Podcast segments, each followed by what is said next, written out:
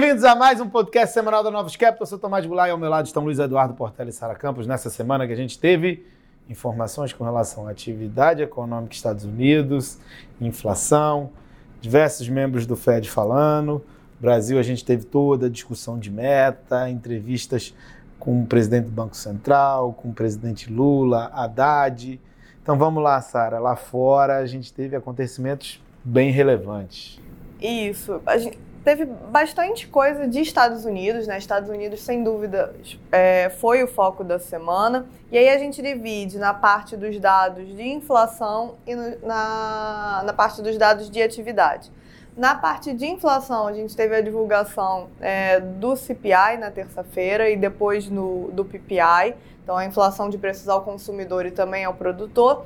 E nas duas a gente vê que é, houve uma, uma inflação no mês de janeiro bastante pressionada. É, dentro do, do CPI, na nossa avaliação, o que mais chamou atenção foi a parte de serviços. E aí, aqui, quando a gente fala de serviços, a gente não está só falando é, da parte de, de habitação elevada, mas principalmente todos aqueles componentes que são mais ligados à dinâmica de inflação salarial. Então, é, se não fosse ali, inclusive, no dado é, os serviços médicos, que botar, for, é, veio negativo no mês, a gente teria a inflação de serviços ainda mais pressionada. Então, é, foi o que mais chamou atenção, né, essa inflação de serviços, junto com o fato que é, a inflação de bens, que deveria ajudar nesse processo de convergência da, de inflação, enquanto a, a parte de serviços ainda fica pressionada, está dando sinais de que o melhor momento ficou para trás e, inclusive, a gente pode ter algum tipo de reaceleração na margem. Então, como a gente viu é, no PPI, a parte de bens excluindo alimentação e energia mais pressionada. A gente está vendo o, o, preço de veículos no atacado é, voltando a subir. Então, isso também coloca um risco para essa parte de bens que até então estava né, começando a, a ajudar o, a convergência de inflação. É, e no lado de atividade, a gente também é, viu a divulgação de alguns dados, entre eles o, as vendas no varejo, foi um número bastante forte, acima do que estava sendo esperado. De alguma forma, já era antecipado isso, porque era o, o que os dados de cartão de crédito mostravam, e, e, também a gente tem um efeito sazonal mais positivo no, no mês de janeiro. Mas quando a gente coloca tudo isso, né, tudo isso junto e, e vê o que, que sai, é uma atividade ainda sustentada, um mercado de trabalho muito forte, porque os números de pedido de auxílio-desemprego também é, seguem bastante baixos, com um quadro de inflação é, pressionado. E aí, na semana, é, como resposta a isso, né, também a gente teve é, diversos membros ali do Fed falando, é, com destaque para a ala mais rocks. Então, o Bullard é, veio falando sobre o, o pace, né? a gente vê que isso voltou a ser de alguma forma a, a vir para a discussão do Banco Central, de que não necessariamente eles vão acelerar o, o pace, mas de admitir é, que na última reunião você tinha alguma evidência é, que poderia sugerir que era melhor você ter feito 50 bips e não, e não 25, como foi feito, ou até mesmo o fato de deixar a porta é, em aberto para, se o cenário mudar e, e preço, os preços realmente reacelerarem, a gente volte é, a, a, aumentar o ritmo. Então, não é o basic case, mas isso volta é, para a pauta de discussão entre os membros. Então, a gente também viu a Mester é, dizendo a mesma coisa, que é, ela achava que tinha evidência nessa direção de fazer 50 bips na última reunião. Anteriormente, só o Bullard tinha, tinha indicado isso. A gente viu também a Bowman é, da, falando é, hoje, né, no final da, da, semana, dizendo que a moderação que eles tinham visto é, antes da última reunião significa que eles podem estar entrando né, no início da desinflação, que foi uma frase que o Powell usou na última reunião. Mas os dados mais recentes foram surpreendentes. Né? Então, ou seja, acho que mesmo dentro do comitê, é, eles estavam um pouco mais confiantes antes da última reunião, e aí acho que o tom da conferência de imprensa mostrou isso para gente, mas desde então até eles é, têm sido surpreendidos com o dado de emprego do mês de janeiro, o conjunto de dados é, de uma forma geral. Então, esse foi o, o, o grande tema da semana no cenário internacional. É isso, e o mercado continua colocando mais juros né, na curva. Né? Então, todo mundo falando de uma taxa terminal mais alta nos Estados Unidos, né? já tem bastante gente revisando, né, colocando alta de 25 na reunião de junho também. Né? Então, lembrando que há pouco tempo atrás, estava discutindo né, se março poderia ser a última alta, e talvez maio, agora já está todo mundo né, convergindo para mais uma alta de 25 em junho, terminando ali próximo de 5,5 né, na taxa terminal. É, e né, os números estão indicando que a economia americana né, segue aquecida. Né? O mercado de trabalho, né, que, que geralmente é lag, né, tem se mostrado ali muito firme. E a gente teve ali no final do ano passado né, uma queda da atividade que já está voltando é, nesse início é, é, do ano. Né? Então vamos acompanhar os próximos né, indicadores né, que vão ser bem importantes para tomar decisão. Lembrando que o próximo Fed, em março, tem revisão de cenário. Né? Então eles colocam as projeções de juros, né, de, é, de desemprego, de inflação, de PIB. Né? Isso vai ser bem importante né, para a gente ver se eles mudaram de opinião ou não, né? Porque na última decisão, né, o Powell não conseguiu defender né, a projeção né, de 5,25 que eles tinham, né, de 5,10, né, que era o ponto central, e isso né, mexeu bastante nos mercados, né, e, e os números né, é, é, vieram né, na ponta contrária, aí, vieram bem fortes, tanto inflação quanto atividade, e tudo indica que o Fed deve rever essa taxa para cima, né? Então vamos, vamos acompanhar. Mas teve impacto, né? O juro americano, né? O juro curto abriu mais 20 bips, é, há 10 anos aí abriu 10 bips, chegou a chegar perto de 4%, né? Então ele zerou toda a queda é, do início é, do ano.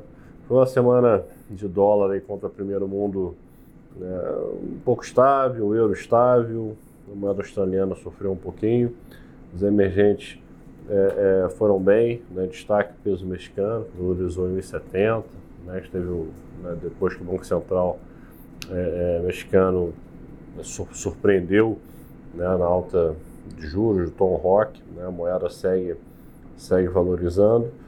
É, as bolsas né, terminando a semana estáveis, né, bolsa americana, né, S&P cai um pouquinho, Nasdaq estável, é, uma semana né, morta nessa parte. Petróleo né, caindo 4% na semana, então ele não consegue sustentar né, acima de, de 80 dólares o barril. Então acho que vai ser importante estar chegando aí perto de março de acompanhar essa reabertura de China né, para ver se né, a velocidade de voos internacionais ela aumenta né, para impulsionar é, é, essa demanda. Tá? É, e Brasil né, acabou que a gente iniciou uma semana aí bem turbulenta, né, e terminamos né, um pouco mais calmo, né, olhando para frente, parece que a gente vai ter algumas semanas de calmaria, né, então o real valorizou 1% na semana, a bolsa está né, aí fechando aí com 1%, um e pouco por cento na semana também, uma primeira semana de juros fechando, né, após bastante tempo, né, a curva segue né, estipando, né, o longo segue aí fechando menos né, do que a, parte curta, na né, expectativa aí uma pressão né, para corte de juros é, segue, né, Tomás? Porque a gente tem do lado econômico tem a preocupação aí com o mercado de crédito, né, que pode bater na atividade em algum momento, e uma pressão política muito grande né, em cima do, do BC, foi uma semana importante.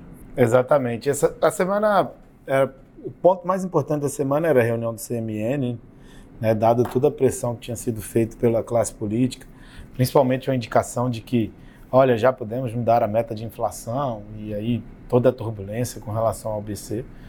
A reunião do CMN, na verdade, não teve nada de novidade. A gente teve na segunda-feira uma entrevista do presidente do Banco Central no Roda Viva. É, ele foi lá se explicar. É, ele falou de uma forma bem é, política, bem institucional. De alguma forma alertando para os riscos de um, uma mudança de meta. Né? A gente tem na nossa cabeça que uma mudança de meta tende a gerar mais desancoragem das expectativas, então a gente não acha que, que é uma coisa tão positiva. Então, o fato da semana não ter tido né, essa mudança de meta no CMN foi importante, né, é, justamente para assentar um pouco essa, toda essa discussão. Né? Você tem o ponto da atividade, do risco de crédito crescente, é, adicionando é, necessidade de é, uma demonstração de que tem um over-tightening de juros, mas por outro lado, esse tipo de pressão de, que pode gerar maior desancoragem de expectativas é negativo e não positivo, como o governo supõe que seja para fazer com que o Banco Central corte juros. Então, ficou a impressão, é óbvio que é, isso é mutável, mas ficou uma impressão de que o Ministério da Fazenda, dentro de seus técnicos, conseguiram mostrar para o Haddad quanto para o Lula que uma mudança de meta não seria um ponto positivo agora, foi postergada, vamos tratar mais à frente, a gente não sabe quais vão ser os desenvolvimentos. O Haddad também, de forma muito importante, quis trazer mais para perto o anúncio da âncora fiscal, né? Quando ele estava falando na conferência, ele falou que vai ser nas próximas semanas vai ser feito um anúncio da âncora fiscal. Isso, isso é o mais importante, né? Nessa determinação de é, cortar juros ou não. É, você trazer de volta a credibilidade fiscal. Então, esses desenvolvimentos foram vistos de uma forma um pouco mais positiva. E aí, como o Portela falou, até né, porventura aumentam a probabilidade de que você tenha algum corte de juros e, e, não o efeito negativo que poderia advir de uma mudança de meta. O lado negativo foi é, a confirmação de mais um reajuste salário mínimo. Né? Então, Lula, na entrevista que ele deu, né, sancionou aí um 320, vai ser anunciado aí é, dia 1 de maio, mas, né, como você falou, agora o mercado né, tirou um pouco a discussão da meta da frente, vamos esperar o novo arcabouço fiscal, e acho muito importante o mercado local, né, mercado de juros principalmente, e a gente está chegando perto do final do mês de fevereiro, vai ser quem vai ser a indicação aí para o diretor no lugar do Bruno. Então, acho que semana que vem já tem que começar a escutar aí o um nome mais forte por parte do governo. Né? Se for né, alguém ali de carreira do BC, vai ser visto como positivo, dado o ambiente que a gente está. Tá?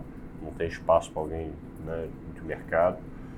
É, mas se o governo quiser né, ver um nome para ser um contraponto do Roberto Campos Neto, aí eu espero aí um grande estresse no mercado é, é, nas próximas semanas. Por isso que foi tão importante o diálogo né, entre o Haddad e o Campos Neto, que traz a possibilidade da gente ver um, um nome que seja de carreira do BC, uma pessoa que entenda de política monetária, que saiba comandar uma mesa de operações para estar tá lá é, dentro da diretoria. É, semana que vem a gente tem o IPCA 15, o IPCA 15 é o IPCA é, de fevereiro. É o sempre que traz o reajuste de educação, ao que tudo indica, o reajuste de educação vai ser bem elevado. A gente tem um viés de, de ter um núcleo de, de inflação mais é, pressionada agora no mês de fevereiro. E tem carnaval, né, também ao longo da semana. Isso lá, lá fora, fora é. enquanto o Brasil vai estar pulando carnaval, a gente vai ter a divulgação dos PMIs, tanto para a Europa como para Estados Unidos, a minuta da última reunião do Fed e a divulgação do PCI na sexta-feira. É isso, pessoal. Bom final de semana a todos, bom feriado e até semana que vem. Divirtam-se no carnaval com responsabilidade. Um abraço. Até semana que vem. Um abraço.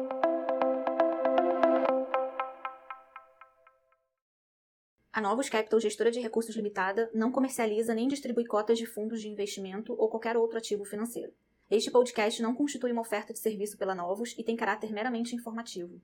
A Novos utiliza informações de fontes que acredita serem confiáveis, mas não se responsabiliza pela exatidão de quaisquer das informações assim obtidas e utilizadas neste podcast, as quais não foram independentemente verificadas. Estas informações podem estar desatualizadas ou sujeitas a opiniões divergentes. Este conteúdo não constitui uma opinião ou recomendação, legal ou de qualquer outra natureza, por parte da Novos, e não leva em consideração a situação particular de qualquer pessoa. A utilização das informações aqui contidas se dará exclusivamente por conta e risco de seu usuário. Antes de tomar qualquer decisão acerca de seus investimentos, a Novos recomenda ao interessado que consulte seu próprio consultor legal.